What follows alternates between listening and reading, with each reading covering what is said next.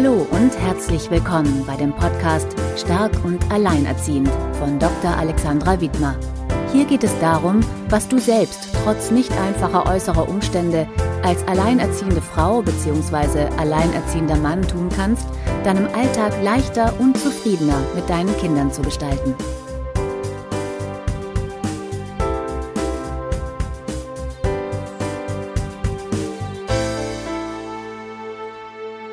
Hallo und herzlich willkommen bei Stark und Alleinerziehend. Mein Name ist Alexandra Wittmer und ich freue mich, dass du heute wieder dabei bist.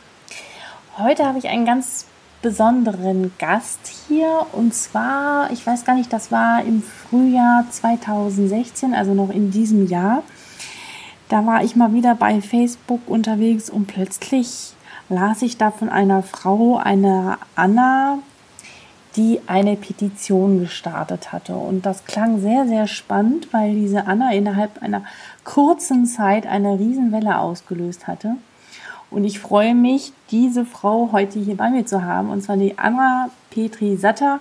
Herzlich willkommen, schön, dass du da bist. Hallo, ist auch schön, dass ich da bin. Liebe Anna, ähm, wir fangen hier, also du musst unbedingt nachher noch ein bisschen über die Petition erzählen, aber wir fangen hier meistens bei äh, Stark und Alleinerziehend ein bisschen anders an, dass du erstmal so ein bisschen von dir erzählst, äh, wer du bist und äh, was du so machst und seit wann du alleinerziehend bist. Ja, also ich bin Anna, ich bin 33 Jahre alt, ähm, bin Musikpädagogin, also Geigen- und Bratschenlehrerin an der Musikschule und ich bin alleinerziehend seit fünf Jahren. Genau, also mein Sohn ist jetzt acht. Mhm. War drei, ähm, als ich mich von meinem damaligen Ehemann getrennt habe. Mhm. Und ich war da noch so mitten im Studium. Ja. Okay. Und ähm, du hast gesagt, dein Sohn ist jetzt acht alt und, und du, jetzt hast du gerade in diesem Moment kinderfrei, hast du mir erzählt? Ja. Genau. Und wie oft hast du so einen Tag ohne dich für, ohne deinen Sohn? Ja, so das klassische äh, Wochenendmuster. Der ist alle 14 Tage am Wochenende bei seinem Papa. Mhm. Genau. Okay. Zeit für mich. Okay. Bei äh, Stark und Alleinerziehend habe ich ja hier immer sehr den Fokus der Alleinerziehenden im Blick und es gibt natürlich viele Dinge, die uns ähm, in der Umwelt stressen. Darüber, da bist du die Expertin und darüber wirst du noch ein bisschen erzählen und ich mhm. wende mich eher so den inneren Dingen zu. Und unter anderem gibt es so ein paar stressverstärkende Sätze, die wir uns immer wieder sagen. Und ich frage meine Gäste immer wieder nach diesen Sätzen ab und möchte dich das auch fragen. Und zwar, ich darf jetzt keinen Fehler machen, wo ich alleinerziehend bin. Ich muss jetzt immer stark sein. Ich bin allein verantwortlich und muss aufpassen. Ich schaffe es nicht oder ich muss mich anpassen. Gibt es da einen, der auf dich zutrifft, den du kennst? Ein Gedanken, der dich stresst innerlich? Also ich denke, ähm, in der einen oder anderen Abwandlung auf jeden Fall alle. Mhm. Ähm, ich glaube, so dieses Ich schaffe nicht, ich schaffe das nicht, also verbunden mit diesem Ich, ich bin nicht gut genug. Ne? Mhm. Ich, ich, ich bin da, schaffe das nicht, bin nicht gut genug, bin keine gute Mutter, bin keine gute Lehrerin, bin keine gute sonst was. So, das mhm. ist eigentlich der Punkt irgendwie, der dann am, am fiesesten an mir nagt. Mhm. Diese, diese, diese inneren Selbstgespräche, zu was führt das dann, wenn die dann präsent da sind? Oh, wenn die präsent da sind, äh, direkt in den Abgrund eigentlich. Mhm. Die haben eine ziemlich, die haben dann einen ziemlichen Sog und ähm, ja, die machen handlungsunfähig. Mhm und verzweifelt und aber das ist ja nicht nur so, weil du hast ja auch eine ganz, ganz andere Seite in dir und das finde ich total spannend, ähm, noch von dir zu erfahren, wie dann dieser Wechsel ist. Ne? Also einerseits diese Gedanken, irgendwie, ich kriege das nicht hin, aber andererseits hast du wahnsinnig viel Power und Energie. Da mhm. muss es ja dann immer so einen Switchpunkt geben.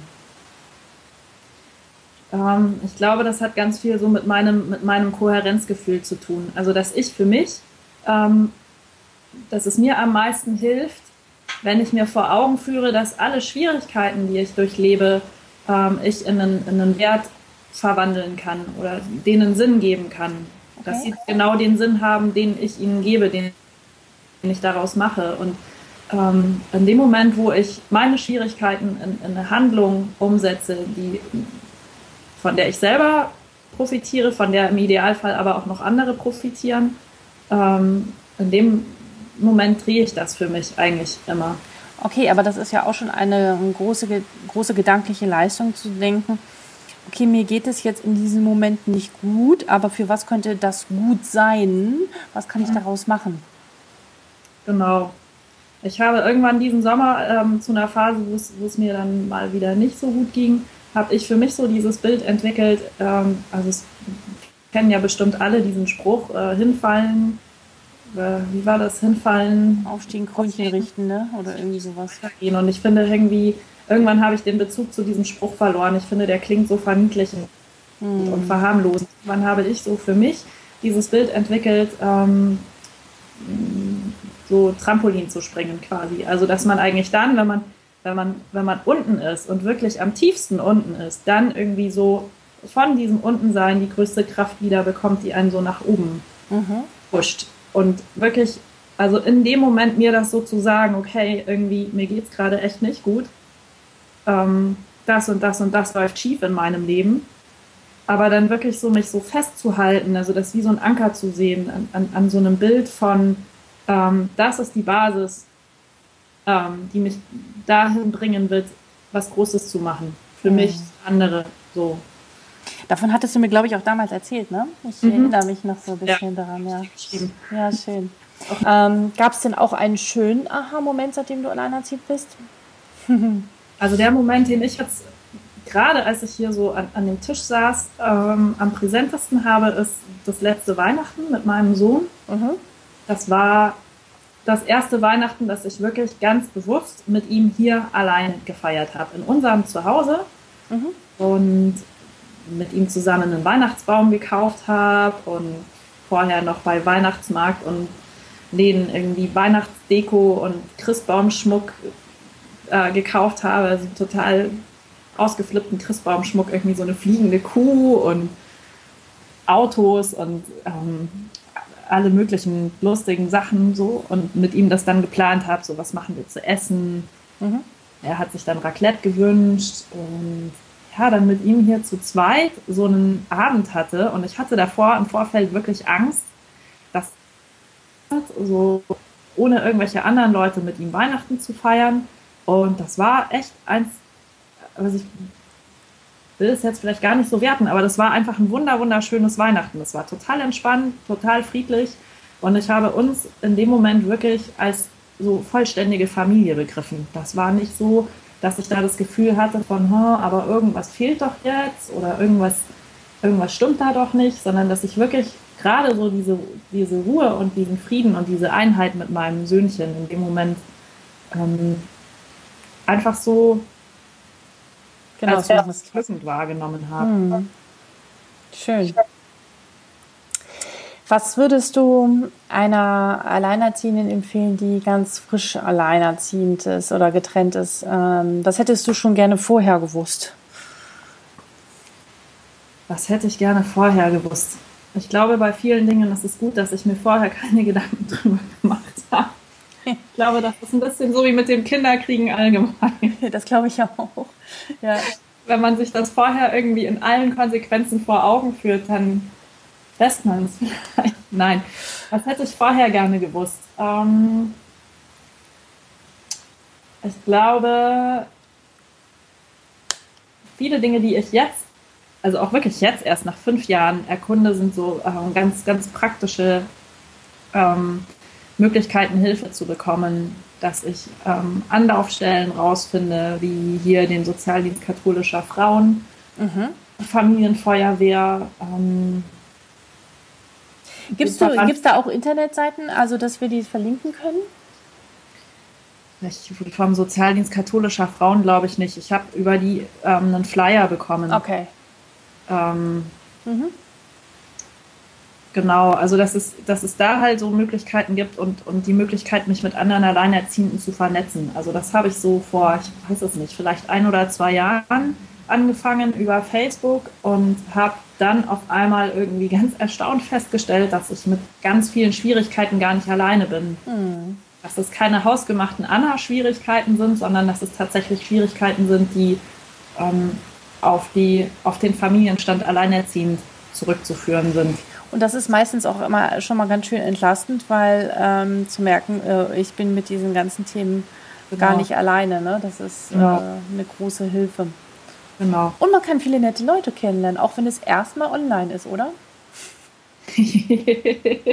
oder findest du nicht? Äh, und, und, und, man die dann in Hamburg doch nicht trifft, weil das Gewitter aufzieht und nicht loskommt. Genau. Ähm, nee, ich habe ganz, ganz, ganz tolle Frauen kennengelernt über, also letztendlich über meine Aktion jetzt auch, ähm, aber auch eben über die alleinerziehenden Netzwerke und finde, das ist eine riesengroße Unterstützung. Also allein schon dieser Austausch, sich ja. schreiben zu können oder auch einfach mal irgendwie still bei anderen mitzulesen und zu merken, aha, kenne ich.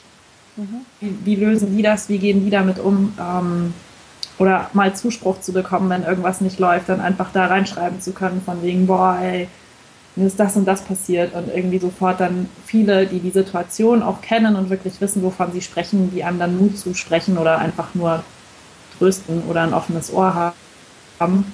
Das finde ich ist echt eine ganz große, großartige Möglichkeit. Und ähm, ja, ich glaube, das würde ich jemandem raten, der frisch oder in die Situation kommt. Mhm. Frisch in die Situation kommt, sich da früher zu vernetzen mhm. und nicht allein zu bleiben mit dem Problem. Mhm. Gibt es äh, in dieser ganzen fünf Jahren ein Buch, was du am Anfang gelesen hast oder im Laufe der Zeit, wo du sagst, das hat dir Mut und Kraft gegeben? Also es gibt ein Buch, das hat eigentlich jetzt weniger was mit der Situation alleinerziehend zu sein zu tun, aber das ist so ein Buch, was ich immer wahnsinnig ermutigend finde. Ähm, mhm. das ist ähm, Viktor Frankl. Ja. Jetzt fällt mir der Titel nicht ein. Mir fällt er auch gerade nicht ein. Aber ähm, also du erlebt das Konzentrationslager, ja, aber wie ja. ist der? Ich werde es auf alle Fälle verlinken, ja. Trotzdem Ja zum Leben, trotzdem genau. zum Leben sagen. Ja, so. ein super Buch. Ich habe das damals als Hörbuch gehört, ist auch sehr zu empfehlen. Mhm. Also ich habe dieses Buch inzwischen mindestens viermal gelesen und das ist natürlich sehr drastisch. Also ja. die Situation im Konzentrationslager zu sein, die kann man, die kann man sich, glaube ich, einfach so immer nur sehr theoretisch vorstellen. Aber die Situation, dass man selber meint, in der totalen Hölle gefangen zu sein und dass man irgendwie denkt, so, scheiße, hier ist jetzt mein Leben irgendwie zu Ende und ich weiß jetzt gerade nicht, wie es von hier aus weitergehen soll und wie ich dem Ganzen jetzt von hier aus so einen Sinn geben soll. So dieses Gefühl irgendwie, das kann ich ganz gut nachvollziehen und ich finde, so eine innere Hölle ist auch schon immer irgendwie ziemlich quälend und, und mir hat es dann sehr geholfen, einfach wirklich so mir zu Augen, vor Augen zu führen, irgendwie genau diese Situation hat den Sinn, den ich hier gebe. Und das kann ein ganz großer Sinn sein. Und, und gerade diese Situation wird mich auch weiterbringen. Definitiv. Und das hast du dieses Jahr schon einmal und jetzt bist du gerade dabei, das das zweite Mal der Sache einen großen Sinn zu geben. Vielleicht kannst du einfach mal erzählen, wie es eigentlich im Frühjahr dazu kam, dass du diese ganz bekannte Petition gestartet hast, die durch alle Medien gegangen ist und wie das so alles angefangen hat. Also die, die Vorgeschichte ist die, dass ich ja selber ähm, bis Dezember letzten Jahres ähm, im Hartz-IV-Bezug war, dass ich das nach meinem Studium erstmal beruflich überhaupt nicht wirklich geschafft habe, auf die Beine zu kommen und da wahnsinnig mit mir gekämpft habe und mit den ganzen Zuschreibungen auch gekämpft habe, die man als Alleinerziehende hat, Frau als Alleinerziehende hat, die man als Hartz-IV-Empfänger oder Empfängerin hat, so Sozialschmarotzer, kriegt nichts auf die Reihe, ähm, könnte doch, wenn sie wollte, aber wahrscheinlich will sie nicht oder ne, was ist da schiefgelaufen in dem Leben und also so dieses, dieses Gefühl, irgendwie auf einer gescheiterten Existenz zu sitzen, das kenne ich sehr, sehr gut und wie quälend das ist. Und das gleich nach dem Studium. Und das sofort nach dem Studium, genau. Unglaublich, ja. Und ähm, ja, ich habe dann, ich, ich, hatte ja dann schon einen, einen, Job, also ich war endlich raus aus Hartz IV und hatte dann auch irgendwie gefühlt eigentlich mehr Kapazitäten, als ich hatte, als ich noch in Hartz IV drin war. Mhm. Und habe dann so zu, zu der Zeit ähm, Tagesspiegel, glaube ich, also das war so, so ein Artikel, der durch die alleinerziehenden Netzwerke durchgeteilt worden ist, darüber gelesen, dass ähm, die, die große Koalition oder das, das ähm, Bundesministerium für Arbeit und Soziales eben vor allen Dingen vorhat, ähm, gesetzlich festzuschreiben, dass Alleinerziehenden, deren Kinder Umgang mit dem anderen Elternteil haben, ähm, für diese Umgangstage Geld abgezogen werden soll. Und ich dachte, wie bitte? Also das ist doch, dieser Umgang ist doch sowieso schon irgendwie Gegenstand von ganz viel Streit und, und also sowieso irgendwie so eine ganz heiße Kiste. Da muss man doch jetzt nicht noch irgendwie so da noch künstlich irgendwie so viel Konfliktpotenzial von außen reinbringen. Und außerdem ist es ja auch total demütigend. Also Geld abgezogen zu bekommen für was, was man eigentlich ja wirklich ähm, in bester Absicht für die Kinder tut, dass man diesen Umgang ermöglicht. Ja. Es ist einfach komplett, komplett an jedem gesunden Menschenverstand ja. vorbei. So, ja. An je, jedem Empathievermögen, jedem Verständnis, wie Familien funktionieren, wie alleinerziehenden Familien ähm, insbesondere funktionieren. Ja. Ich habe das gelesen und, und mich hat das wahnsinnig wütend gemacht. Also da kam so diese ganze, die, die, diese ganze Wut, die ich, die ich immer gedeckelt hatte oder zu der ich mich gar nicht fähig gefühlt hatte in den, in den Jahren davor, weil ich ja jetzt auch nicht egoistisch sein wollte oder so. Die kamen dann auf einmal hoch, weil ich ja dann gemerkt habe, so, das, das betrifft mich jetzt selber zwar nicht mehr unmittelbar, aber wie wäre das gewesen, wenn? Mhm. Wie wäre das, wenn ich jetzt noch im Hartz-IV-Bezug wäre? Und, und naja, ich meine, man kann natürlich immer warten, dass irgendjemand was macht. Das Problem ist nur meistens, wenn man darauf wartet, dass irgendjemand was macht, dann macht, macht halt keiner was. was. Das schlummert dann wieder ein. Ja. Da haben sich irgendwie einmal aufgeregt, alle Alleinerziehenden haben einmal diesen Artikel geteilt, alle haben irgendwie äh, milde gesagt, ach ja, blöd für die Alleinerziehenden. Die wenigsten haben die Situation dahinter wirklich begriffen und das verschwindet halt einfach wieder. Und da dachte ich so, okay, der Punkt ist, was heißt Verantwortung übernehmen? Und so, es, es gibt Situationen, da ist es irgendwie schwer, auch noch Verantwortung für gesellschaftliche Zustände zu übernehmen. Da ist man froh, wenn man irgendwie selber mit Kind über die Runden kommt. Aber ich habe mich in dem Moment in der Lage gesehen zu sagen, okay, ich möchte wirklich aus meiner Situation heraus genau zu wissen, wie es ist, Hartz-IV-Empfängerin und alleinerziehend zu sein, da jetzt irgendwie wenigstens einmal öffentlich meine Meinung kundtun. Sehr so. gut. Ich finde es so klasse. Ich finde es super, dass du nicht nur das gelesen hast und gesagt hast, ja, das ist jetzt ärgerlich, alle ärgern sich und wenden sich wieder ein Alltagsgeschäft zu, sondern dass du das wirklich angegangen bist. Und wie bist du dann auf diese äh, Kompakt gekommen oder wie, wie kam das? Also, wie bin ich auf, auf Campact gekommen oder auf React? Also Campact kannte ich vorher schon. Mhm. Es gibt ja ziemlich viele Petitionsplattformen und Organisationen und ich finde, manche davon sind irgendwie seriöser, manche sind ein bisschen weniger seriös und bei, bei Campact hatte ich halt so das Gefühl, das sind irgendwie diejenigen, die jetzt ganz platt gesagt irgendwie nicht ständig irgendwelche Katzenbaby-Kampagnen am Laufen haben, sondern wirklich relevante Kampagnen, die ich selber eigentlich auch fast immer unterschreibe, weil ich sie richtig und richtig finde. Und fand das sehr gut, dass ausgerechnet die dann noch so eine Kampagnenplattform ähm, hatten. Die haben die ja noch nicht so lange, mhm. äh, wo man selber eine, eine, Petition starten kann. Das war so der Hintergedanke, warum ich das über React gemacht habe. Und ja, ich würde das auf jeden Fall auch wieder mit denen machen oder habe das ja jetzt auch aktuell gerade wieder mit denen am Laufen. Okay, lass uns doch mal auf die andere zurückkommen. Und dann mhm. hast du das äh, sozusagen den Text entwickelt, den hast du dann eingestellt und dann hast du es bei Facebook geteilt oder wie lief das dann ab?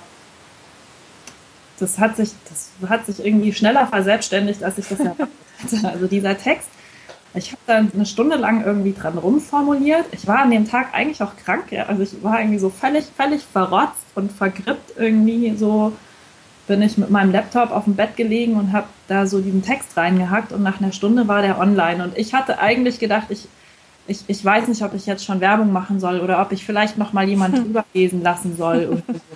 Und in dem Moment hatte der, dem ich das zum Drüberlesen geschickt habe, der hat gleich ohne mich zu fragen, das sofort weitergeschickt an ganz viele Leute. Und die, die WeAct-Kampagnenbetreuerin, die dafür zuständig war, hat es auch sofort weitergeschickt an ihre Kreise, so, also an, an, an ihre persönlichen ja, Kreise. Wie, viel, wie, viel, wie, viel, ja, wie viele Wochen lief dann die Kampagne?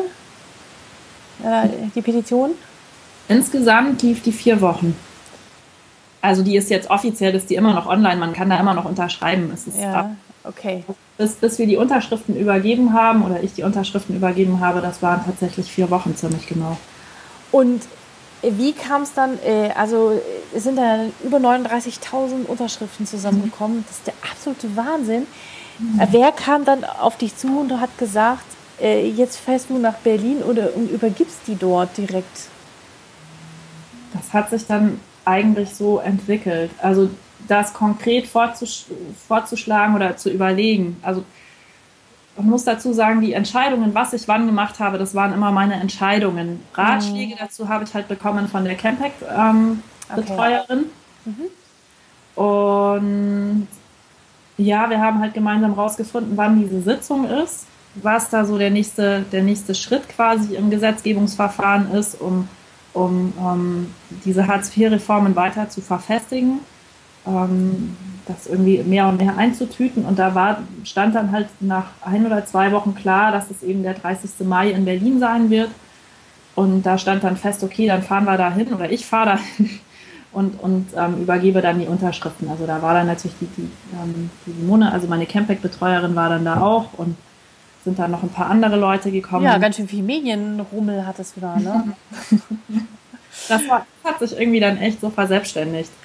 Wie war das für dich alles so? Und ich meine, also auch zu merken, dieser, das muss dir, ja, was hat sich, wie, was hat sich da für dich verändert? Also dieses Gefühl, selbstwirksam zu sein, also das ist ja schon ein schöner Psychoausdruck, und das Gefühl zu haben, ich bin mit etwas nicht einverstanden und ich äh, sage was dazu und ich kann etwas verändern. Das muss doch unheimlich toll sein, oder? Das war bestärkend. Ja. Das, das war wahnsinnig bestärkend auf jeden Fall, weil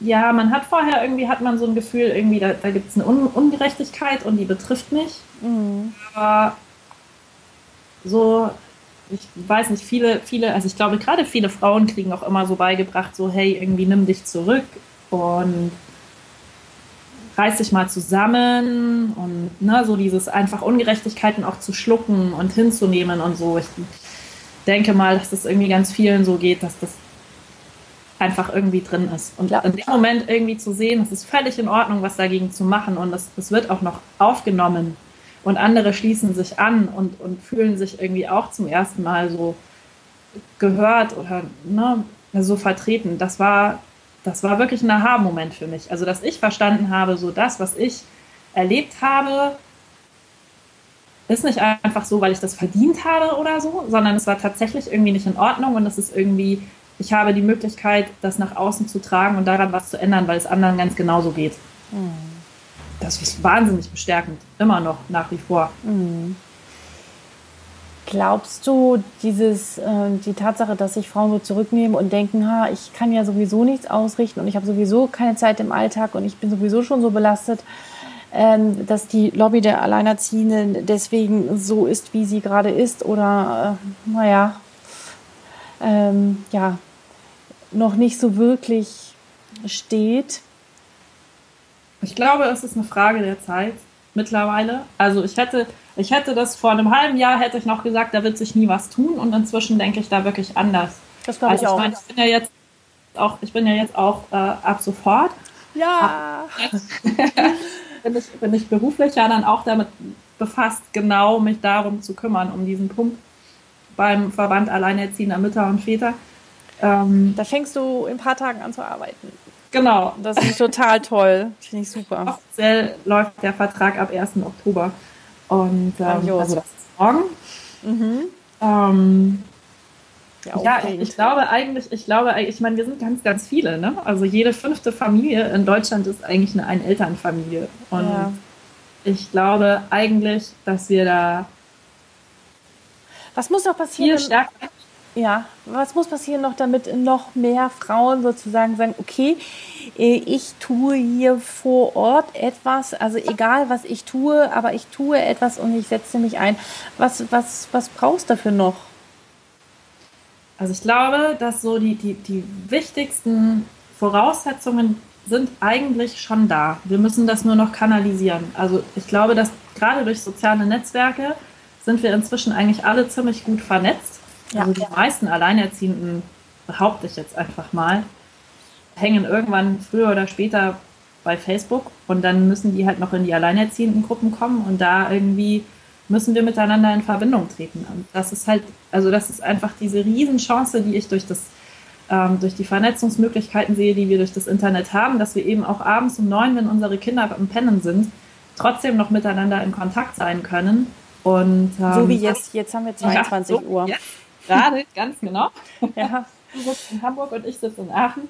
Und wir sind miteinander in, in, Kontakt und überlegen, wie wir irgendwie diese Energien kanalisieren können. Und genau das ist es, was ich, was ich mir wünsche. Also es gibt ja auch schon mehr und mehr alleinerziehenden Aktivistinnen, angefangen von Christine Finke zu dir, zu Rona Duwe, ähm, die irgendwie alle wirklich ganz, ganz großartige Arbeit machen. Und ich glaube, wenn wir das schaffen, alle diese, diese Energie, Energien wirklich zu kanalisieren und, und ähm, zielgerichtet dahin denken, dass wir irgendwie wirklich gesellschaftliche Veränderungen bewegen, dann werden wir das auch und dann wird uns da auch niemand aufhalten können. Genau, ich glaube, es gibt, äh, man muss sich darüber klar sein, welches Ziel man hat. Ne? Es gibt ja ganz viele verschiedene Aspekte, die das mhm. Alleinerziehendsein ja. betreffen. Ich sehe mich immer mit der Gesundheit verbunden. Du bist politisch aktiv. Die nächsten haben das Thema Gewalt äh, im Fokus. Äh, mhm. die nächsten sind super mit der Vernetzung ähm, unterwegs und ähm, ich glaube, es gibt, man sollte sich immer darüber klar sein, welches Ziel man hat und jeder kann auch seine unterschiedlichen Qualitäten oder Stärken, die er hat, irgendwie mit einbringen. Ne? Also mhm. ich finde mich politisch nicht so, da bin ich nicht versiert, aber dafür in anderen Dingen. Und so, so kann, ich glaube, diese Mischung macht es, oder? Ja. Auf jeden Fall. Und das ist ja auch, das ist ja auch großartig. Also jeder von uns ist, jede von uns ist anders und einzigartig und hat einzigartige Fähigkeiten und ähm, ja, also das ist, das ist wie so ein riesengroßer bunter Blumenstrauß. Ja, also der, der, lebt, der lebt von der Vielfalt und ich glaube auch, dass irgendwie Alleinerziehende sind ja eine total heterogene Gruppe. Absolut. Ähm, und dann haben wir aber alle irgendwie Schnittmengen und ich glaube, dass ja, dass wir ganz, ganz viel bewegen können, wenn wir so diese Vielfalt als was sehen, was uns irgendwie voranbringt. Ne? Wie du schon sagst, also ich, ich, bin halt keine Ärztin, ich kann zu Gesundheit jetzt irgendwie nicht so viel sagen, aber mich interessiert, was hat das, was hat das politisch für, für Auswirkungen, was hat das auch irgendwie für Auswirkungen auf die Gesellschaft? Und mhm. da irgendwie genauer drauf zu gucken und ähm, mhm. ja, dass einfach jede von uns, die da irgendwie sich einbringt, eine Bereicherung ist und, und ihre einzigartige Sichtweise da einbringen kann, ist, glaube ich, eine Riesenchance, die wir auch echt nutzen können. Und jetzt aktuell hast du wieder eine neue Petition gestartet, die auch noch bis Ende Dezember läuft. Anna? Ja, lange, ja, bist du noch da? Ja, ich bin noch da. Äh, eine Petition, die, äh, eine neue und erzähl noch mal ein bisschen darüber, weil da brauchst du noch ordentlich Unterschriften. Oh ja, die neue Petition, da kann wäre es total toll, wenn du die noch mehr unterstützt. Also du, Hörerin. Ähm, die neue Petition geht darum, es ist eigentlich die Fortsetzung der alten Petition. Das Ziel der alten Petition war ja zu verhindern, dass es gesetzlich festgeschrieben wird, dass Alleinerziehenden in Hartz IV, deren Kinderumgang mit dem anderen Elternteil haben, gekürzt wird die gesetzliche Festschreibung haben wir verhindert, aber ähm, das Schlimme ist, dass mich in der Zwischenzeit mehr und mehr Nachrichten erreichen von betroffenen Frauen, die sagen so, ihr habt das doch verhindert, du hast das doch verhindert, ich dachte, dieses Gesetz gibt es nicht und was macht das Jobcenter? Das kürzt mir neuerdings. Also die Jobcenter, die haben irgendwie Wind bekommen von dieser Möglichkeit, dass sie da kürzen können und machen das dann. Und ich finde, das ist eigentlich ein Skandal. Also der wird klammheimlich, still und leise, im quasi rechtsfreien Raum, weil das eine rechtliche Grauzone ist, wird Familien, die sowieso schon wirklich übelst mit dem Existenzminimum zu kämpfen haben, fröhlich unter das Existenzminimum runtergekürzt und keiner fühlt sich so richtig dafür zuständig. Also die SPD hat ja zwar ihr Positionspapier inzwischen verfasst, wo sie auch einen Umgangsmehrbedarf fordern für diese Trennungskinder, aber politisch wird das halt nicht durchgesetzt. Es gäbe jetzt die Möglichkeit, im aktuellen Gesetzgebungsverfahren bei der Neuregelung der Hartz-IV-Sätze da anzusetzen und ähm, diesen Umgangs Umgangsmehrbedarf festzuschreiben und dadurch wirklich Rechtssicherheit für die Betroffenen zu schaffen. Und es wird aber nicht genutzt. Und da bestehe ich drauf. Also ich werde da auch nicht locker lassen, bis sie das ähm, umgesetzt haben, weil es ist ein Skandal. Es ist eigentlich wirklich ein Skandal. Die, ganze Nation redet von Kinderarmut oder ne, es geht durch die Medien, dass irgendwie Kinderarmut ganz, ganz schlimm ist und dass es langfristig ganz, ganz schlimme Folgen für die Betroffenen hat. Und da reden wir nur von der Armut, die sozusagen die regulären Hartz-IV-Empfängerkinder haben. Können und wir das mal ganz konkret machen? Also wenn da jetzt eine Frau äh, im Jobcenter sitzt und äh, oder oder und dann sagen, wie viel kürzen die dann konkret weg? Was sagen die denn dann und mit was auf was auf was begründen die das oder womit was begründen die das? Die Begründung ist so nach dem Motto, naja, wenn das Kind irgendwie dann vier Tage pro Monat beim Vater ist, dann braucht es ja auch weniger Geld. Ich also dann kürzen die das von dem Kindergeld in Anführungsstrichen weg. Die kürzen, kürzen das vom Regelsatz der Kinder ab. Also die teilen sozusagen ja. den Regelsatz der Kinder in 30 Tage auf und ähm, streichen dann die Tage weg. Also das sind so 8 bis 10 Euro ungefähr. Und das bekommt dann der Vater zugeschrieben? Nein.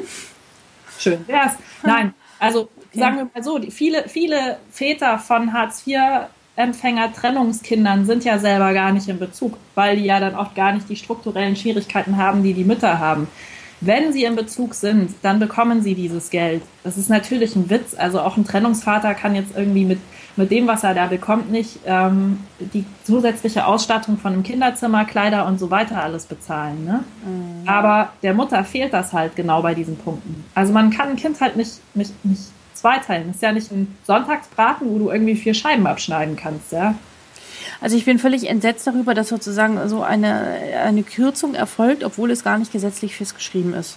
Nein, es ist gesetzlich nicht festgeschrieben. Es ist, äh, obliegt absolut der Kulanz der Jobcenter. Und ja, ich, das ist einfach eine willkürliche Kürzung, wo ich nicht wissen möchte, was für ein Empathievermögen man da missen muss.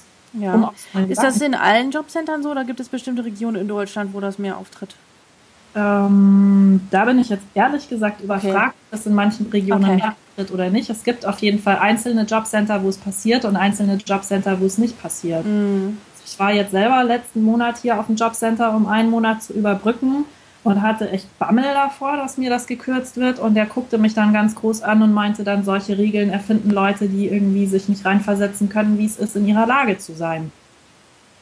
Also ich hatte Glück, ne? Ich bin an den menschlichen, empathischen ja. Bearbeiter geraten, aber es gibt halt Frauen, die haben Pech und die sind total verzweifelt. Und ich kann diese Zweiflung, Verzweiflung also, greifen. Ich finde das eine absolute, also, also diese rein rechtlichen Dinge äh, mal ganz, ja, also klar, dass das überhaupt nicht geht, aber auch rein, also was, ich habe wieder den Blick natürlich sehr auf den Menschen und denke, okay, was, was löst das in einer Mutter oder in einer Frau aus? Was für eine Nichtwürdigung ja. dessen, was sie tut? Ähm, was kann man ihr noch mehr entgegenbringen ja. und ihr noch mehr eins in sie Gesicht klatschen, als ja. noch in diesem Moment noch Geld abzuziehen? Ich finde, es ist eine ich jetzt eine unerhörlich, äh, also unerhört und ähm, äh, ja, Katastrophe. Und das hat natürlich wiederum Auswirkungen auf die Gesundheit, nicht? Also, also ich habe äh, das ist ein, ein, ein, ein schrecklicher Kreislauf und es wäre toll, wenn wir dann noch mehr Unterschriften bekommen. Ja. Und wenn du auch unterschreibst, wenn du das jetzt hier hörst und dann gleich auf diese Seite gehst, die ich natürlich in den Shownotes verlinken werde, wo du Annas ähm, die Petition unterschreibst, dass die auch nach Berlin kommt. Ja, also das wäre wirklich ganz, ganz wichtig, oder das ist ganz, ganz wichtig, lass mich mal den Konjunktiv weg. Das ist ganz, ganz wichtig, dass ähm, diese Petition wirklich noch ganz viel Unterstützung bekommt, weil es ist wirklich, es ist halt ein, ein stiller Skandal. Ja, die Mut, alleinerziehende Mutter, die auf Hartz IV angewiesen ist, weil sie anders nicht über die Runden kommt, wenn die abends alleine verzweifelt am Küchentisch sitzt und nicht weiß, wie sie irgendwie das Geld bis zum Ende des Monats strecken soll, weil es einfach hinten und vorne nicht reicht. Ja. Und ich meine, jeder, der sich irgendwie ernsthaft mit der Materie auseinandergesetzt hat, weiß, dass Hartz IV sowieso schon extrem schwierig nur bis zum Ende des Monats reicht. Und da wird dann einfach noch mehr dran rumgekürzt. Da ist keine Kapazität dafür da. Das ist ein, ein stiller Skandal, den man so nicht mitbekommt. Und das ist mein Anliegen, so das in die Öffentlichkeit zu bringen, wirklich zu zeigen, hier wird absolut bei den, bei den Ärmsten am untersten Ende der gesellschaftlichen Möglichkeiten da gekürzt, wo es wirklich nichts zu kürzen gibt. Und die Politik hat jetzt die Möglichkeit, das zu verändern. Und die soll sie bitte auch nutzen. Okay, also liebe Hörerinnen, lieber Hörer, wenn du das jetzt hier hörst und ähm, wir hoffen, dass es auch dir ein Anliegen ist, dass das nicht umgesetzt wird, dann bitten wir dich ähm, zu unterschreiben und auch andere davon zu informieren und vielleicht auch von diesem Podcast zu erzählen, ähm, damit sie nochmal Anna ja, sprechen hören, wo sie das nochmal genau hier erklärt. Vielen Dank dafür. Gerne. Danke für eure Unterstützung für jeden, der hier danach unterschreibt. Ja. Jede einzelne Unterschrift. Jetzt müssen wir noch, jetzt müssen wir noch eine gute Überschrift finden für unseren Podcast, damit auch genug Leute ihn anhören und äh, sich motiviert fühlen, dort mitzumachen. Und auch die, die überhaupt nicht davon betroffen sind, ähm, damit ziehen. Das finde ich total wichtig und äh, ja, steht außer Frage. Ja, und du fängst jetzt die nächste Woche dann an, beim Verband der Alleinerziehenden Mütter und Väter zu arbeiten. Ich bin echt gespannt, was da kommen wird, was mhm. du verändern wirst, was wir alle miteinander verändern werden. Ich glaube ich, wird noch, werden noch ganz spannende Zeiten kommen und ich hoffe, dass in fünf bis zehn Jahren solche Gespräche wie jetzt äh, so nicht mehr stattfinden müssen oder ganz anders sind. Ja, das ist ein großer Traum von mir. Ähm, da ist noch äh, viel Arbeit zu leisten und jede Einzelne kann sich auch ermutigt fühlen, auch irgendwie was in die Hand zu nehmen, oder? Also ich finde, du bist das beste Beispiel dafür und für mich ein großes Vorbild, ähm, was eine Einzelperson bewirken kann und diese Aussage immer, ach, ich kann ja nichts machen und ist ja alles so schlecht und dann sich wieder von Fernseher zu setzen und irgendwie nur zu meckern und nichts zu tun, ich finde, das ist keine Alternative.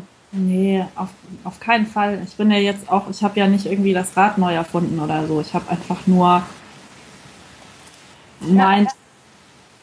Ja, ja aber Gott, da gehört viel Mut zu, ne? Dieses einfach nur, das ist für, für viele Menschen schon schwierig.